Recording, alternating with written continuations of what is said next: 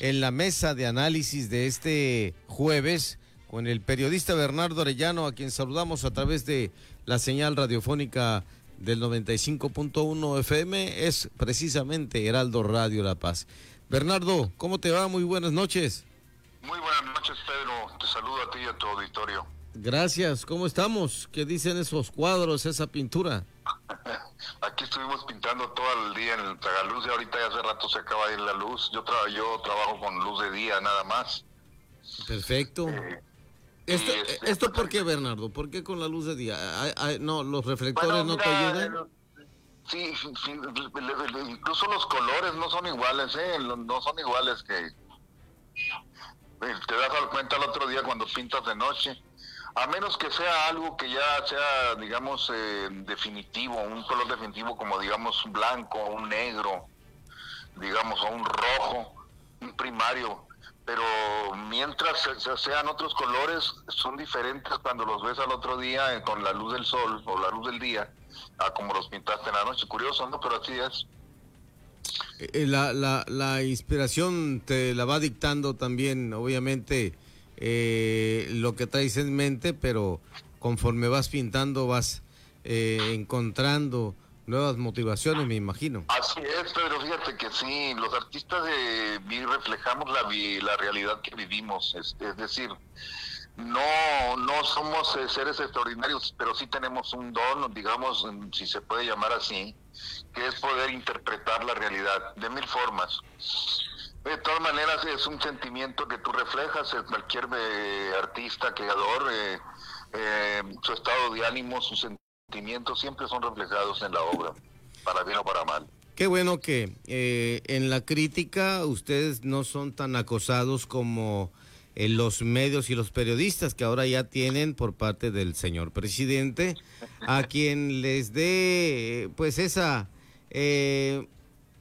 bueno, los tildan primero de mentirosos y luego los exhiben en las mañaneras. Así es, mira, este, esa, ahorita ha sido la nota en los últimos días que ha creado las producciones de Palacio Nacional las mañaneras. Pues es un nuevo, digamos, ¿cómo se llaman en los, en los shows? Un nuevo número, podría decirse así, que ahora es este buscar las seis news. Parece que ayer no hubo nada, no sé si ayer hubo algo, pero eh, no creo que vaya a tener buen éxito esta nueva sección, Pedro, porque pues ya primero lo que eh, notamos es que es la única forma o la forma más fácil y perversa también de estar golpeando sistemáticamente a los críticos del régimen eh, tú recordarás, eh, Pedro, que cuando entró este gobierno hace tres años, eh, salió de Televisa López Dóriga, salió también López, perdón, Carlos Loret. Salieron pues lo que nosotros intuimos como una especie de convenio del gobierno federal con la empresa para, para seguirle dando publicidad o lo que sea, como sucedió con Carlos Salinas, eh, perdón, con eh, Ricardo Salinas Pliego y ahora con eh, Emilio Escárraga, es un convenio. Entonces al presidente le estorban los críticos. Es increíble que esté más preocupado el presidente por los críticos, por los periodistas, que por solucionar el grave problema que todavía se vive de la falta de medicamentos. Lo dijimos la otra vez, ya no se trata solamente de los niños con cáncer, se trata de diferentes enfermedades en que se carece, ya se lo, lo, lo, lo, lo están repitiendo diariamente en todo el país. Y todo eso proviene, Pedro, tú recordarás, que cuando empezó este gobierno lo que hizo es decir no voy a comprar medicamentos porque hay corrupción y empezaron no solamente a no comprar sino a dejar de producir entonces eh, ahí no les importó que dentro de esos medicamentos que dejaron de producir y los que dejaron de adquirir en México y aquí mismo en las que, que aquí producían, porque realmente dejaron de producir medicamentos en México acatando una orden gubernamental hasta no encontrar el hoyo de la corrupción que había supuestamente, dijo el presidente López Obrador. Pero hasta este, hasta este momento, Pedro, no conocemos los mexicanos una denuncia o un caso de corrupción en, la compra de medicamentos. Lo que sí sabemos es que la mortandad ha crecido. No solamente estamos hablando del problema que ya se ha agudizado, por cierto, de, de la pandemia, sino que en diferentes tipos de enfermedades la gente está careciendo de medicamentos. Y eso es una verdad kilométrica, Pedro. Y qué lamentable, qué lamentable que en el ejercicio de gobierno se haga esto contra las y los periodistas y también contra medios de comunicación. Así es, Pedro. Fíjate que eh, en el caso de López Doria, que fue, muy sonado, una, hablando de, fake news, pues mira, te voy a decir una cosa, López Dóriga saliendo de Televisa, eh, de todas maneras López Dóriga es un periodista que tiene su credibilidad y tiene su público. Uh, es controvertido, podrá caerles mal, podrá caerles bien, pero es un periodista completo. En el caso de, de, Loret de Mola también eh, ha hecho un periodismo de investigación importante, que antes nada más lo hacía o se era reconocido por la revista Proceso. Precisamente uno de los investigadores, entre comillas, era el actual vocero de la, del gobierno, Jesús Ramírez. De ahí salió de de proceso. También salió de proceso San Juana Martínez, que actualmente es la directora de Notimex y ya lleva un año que tiene a la en huelga a la gente allí. Los trabajadores llevan un año en huelga en Notimex con una persona que es déspota, que es corrupta y que se siente poderosa. La otrora agencia mexicana, orgullosamente mexicana, que es Notimex, ahora es un desastre. Entonces te digo, eh, eh, hay como una especie de resquemor, de desconfianza hacia la prensa, hacia la crítica. El presidente, tenemos un presidente, Pedro, es lamentable, que está más preocupado por lo que dicen los periodistas que por comprar medicamentos o por solucionar el grave problema de medicamentos que en este país. Es increíble. Es increíble que no diga, bueno, ya vamos a solucionar este problema. No, es que los periodistas exageran. Sucede que en, Miami o Miami, como decía saludos que decía Miami, castellanizado, pero el, el asunto que sucedió en Miami el presidente de Estados Unidos, John Biden, estuvo allí con su esposa y estuvo tres horas por tres horas platicando con los familiares de los fallecidos o de los desaparecidos, a los que les ofreció su ayuda, con los que oró, con los que se comprometió allí mismo, pero con, verdaderamente de solucionar sus problemas el presidente de México lo único que ha hecho con el asunto del metro, en lugar de solidarizarse o de apurarle a su candidata presidencial, lo único que ha hecho es quejarse de que los periodistas han exagerado. Oye, ¿cómo vas a exagerar si hubo más de 30 muertos aquí, mano? Y son seres humanos. Entonces te digo, tenemos un presidente insensible ante el dolor, poco empático ante el dolor ajeno, lo vemos con los niños con cáncer, lo hemos visto con las masacres que han sucedido. Eh, es desesperante, Pedro, yo lo veo así, que tenemos un presidente absolutamente condescendiente con el crimen organizado. No es posible todavía que el presidente se ponga las pilas, teniendo ya su Guardia Nacional militarizada como la quería, teniendo el control de las Fuerzas Armadas, no es posible que no haya lugares donde no puedan entrar ni los soldados. Es una vergüenza, Pedro, que ahora con el asunto de Aguilillas de Michoacán y algunas partes de ahí de Michoacán, no puede entrar el ejército mexicano, estamos en nuestra patria y el, y el garante de la paz y la libertad, que es nuestro ejército, y de nuestra soberanía, que es nuestro ejército nacional, no puede entrar en, en algunas regiones. Entonces es increíble que todavía el presidente se ponga a decir que él defiende lo de abrazos o no balazos, y que anda buscando que le den el premio Nobel de la Paz pero pues no creo que le den ese premio porque pues las cosas no están bien en México, la violencia sigue, el, el problema del, del, de la pobreza se ha multiplicado y bueno, yo no quiero ser alarmista, yo veo que los datos del, del Banco de México dan cierto aliento de una recuperación más rápida de lo común en México y eso me da muchísimo orgullo pero esa recuperación no va a ser por el, por el gobierno, va a ser una recuperación por la gente que trabaja en este país, Pedro, por la gente que pagamos impuestos y por la gente que produce, que emplea, que, que invierte.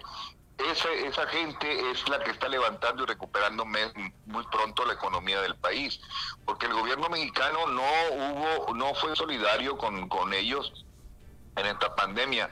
Afortunadamente ahorita hay más flexibilidad, pero bueno, ahí tenemos encima ya otra vez la, pandemia, ¿no? Y aquí, ah, eso es grave, Pedro, te quería comentar eso.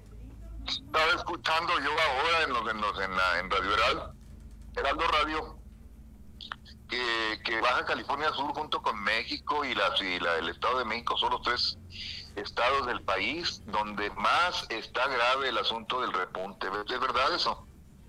Baja California Sur en los primeros lugares. En los primeros lugares. Los municipios de La Paz y Los Cabos con, e, entre esa gravedad.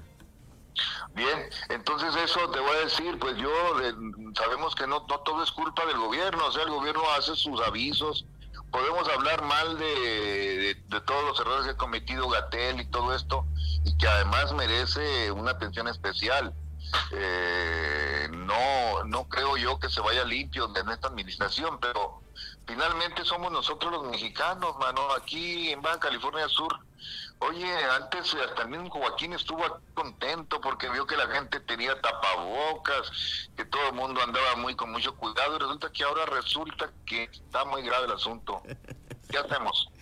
No, complicado y es un tema ya, tú lo sabes, la pandemia es mundial, ha rebasado a, a muchos gobiernos y pues no se diga al mexicano y que estamos viendo este repunte al que llaman tercera oleada de la pandemia que está pegando pero muy fuerte.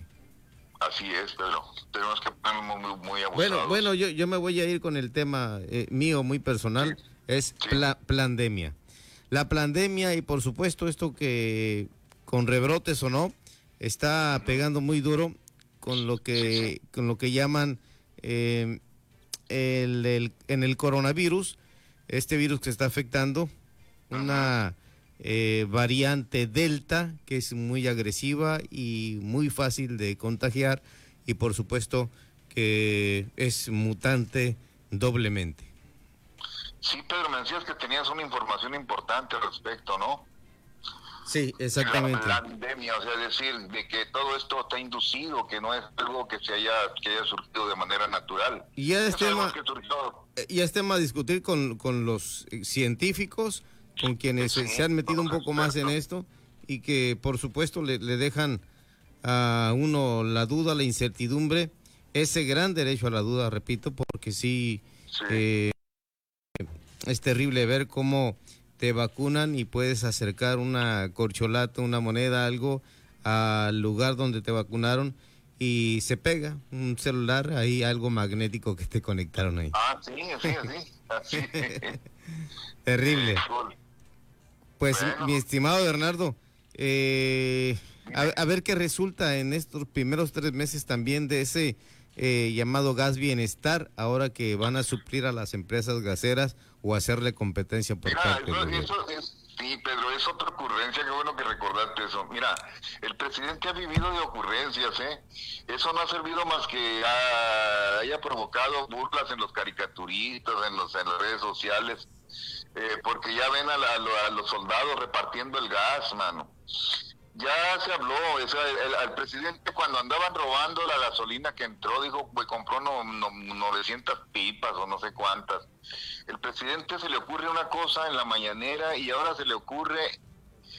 Eh, tú sabes, Pedro, que en los gobiernos populistas de Echeverría, de López Portillo, se dieron mucho las empresas eh, paraestatales y fueron cueva de ladrones, de corruptos eh, todo el mundo buscados en, por la Interpol, después los que fueron directores de, aceros mexicanos, de, petróleo, de CFE, todos lados. De, recuerda que, que, las empresas que tenía las paraestatales llamadas eh, resultaron todo un, desastre financiero para el país y se fue deshaciendo México poco a poco. Incluso hasta hace recientemente todavía el presidente andaba queriendo meter o metió a la cárcel a alguien porque compró una chatarra en 200 millones y hizo muy barata y que quiere que le regresen el dinero porque se lo compró a Peña Nieto. Pero mira, el gobierno no es el que debe de hacer una empresa, mano. O sea, eso que, que se lo crean pues, sus seguidores, mano, que se lo crean, pero nosotros no. ¿Cómo se va a poner el, el, el, el, gobierno? No puede tener ni dictar, igual que lo que pasa con el precio de las gasolinas. Los gobiernos aquí engañó llegando a decir vamos a vender la gasolina a 10 pesos y que, que quién sabe qué. No la, gasolina siempre se rige por los precios internacionales del petróleo. Ahorita está en 70 p, en 70 dólares el, barril. Ah, quiero decir que con esto, Pedro, que, que el, gas se rige conforme a los precios internacionales del petróleo. Entonces este presidente no puede andar diciendo que por culpa del gobierno sube el gas y que por eso va a crear una empresa. No, lo que tiene que hacer este gobierno es que, por ejemplo, la Profeco, que para, para eso está, debe de estar eh, rigiendo los precios que debe de haber en el mercado y alentar en lugar de querer hacer competencia el propio gobierno con funcionarios que seguramente van a ser corruptos como lo fueron en la época de Echeverría y de, López Portillo, es alentar la libre competencia, Pedro, pero regir un, un, precio mínimo del gas. Aquí va a haber un desastre, va a haber el que te la da más barato, brincas para allá, el más caro dijeron eso de la gasolina y no, la gasolina sigue subiendo y sigue subiendo y sigue subiendo. Entonces, eh, yo veo que eso de, que el gobierno va a hacer el gas, el gas bienestar, pues ya, ya es una burla, es como decir, oye, pues pon también tortilla bienestar porque ya 30 pesos el kilo. A ver, ¿cuál es, cuál es la ayuda de los pobres? O sea, ¿dónde está el presidente de los pobres? Si le está pegando donde más. Todavía sigue, sigue pensando en ser autosuficiente en maíz, es hasta sueña, ¿me entiendes? Si tiene el campo totalmente desprotegido y desde... De, o sea, no puede, no puedes tú creer eh, que el país vaya a salir adelante poniendo una gasera o poniéndoles, este, ¿cómo se llama? Una tortillera. No, debes de ponerte a gobernar y debes de, de tus dependencias importantes como la Profeco definir o regir con, con, firmeza los precios que debe haber en el mercado y alentar la libre competencia para que la gente tenga opción de, de dónde comprar más barato el gas. Porque si se lo va a comprar el gobierno más barato, pues imagínate las escuelas que va a haber, o sea, y el tronadero de empresas. Ellos creen oye, porque el gas, mande. Oye, Bernardo, dice el líder sinaloense Manuel Cloutier. El hombre que nunca en su vida ha creado una empresa ni administrado un negocio hoy ha decidido que con nuestro dinero creará la empresa Gas Bienestar con el objetivo de crear competencia a las empresas privadas. Así es, exactamente. el, hijo de Manuel Cloutier, yo, yo, yo una vez este, tuve un intercambio con él por Twitter, porque se había ablandado yo creo cuando le dieron trabajo, cuando su hermana entró al gobierno y me respondió enojado y me puso además, mira, te mando un artículo que escribí en el Universal y sí, es opositor, es, es contrario, a, bueno, como todo, como muchos, ¿no? A, a las actitudes de este gobierno. Pues eh, Bernardo, gracias por esta aportación que haces a De Frente en Baja California Sur en este 8, 8 de julio de 2021. Gracias a ti, el espacio. De veras, es muy importante para mí poder expresar eh, humildemente mis conceptos. Gracias y muy buenas noches, Bernardo Arellano. Te mando un abrazo, Pedro. Buenas noches. Saludos cordiales. Gracias.